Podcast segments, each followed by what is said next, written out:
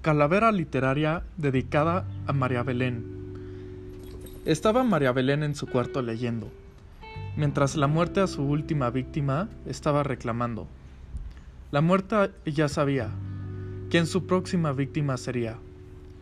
María Belén no había ofrendado pan de muerto, ni recogió las flores de cempasúchil del huerto.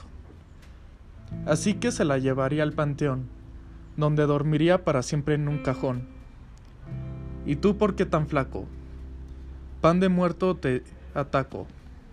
El pan es mío, así que vete. Tú lo decidiste, este es tu día de muerte.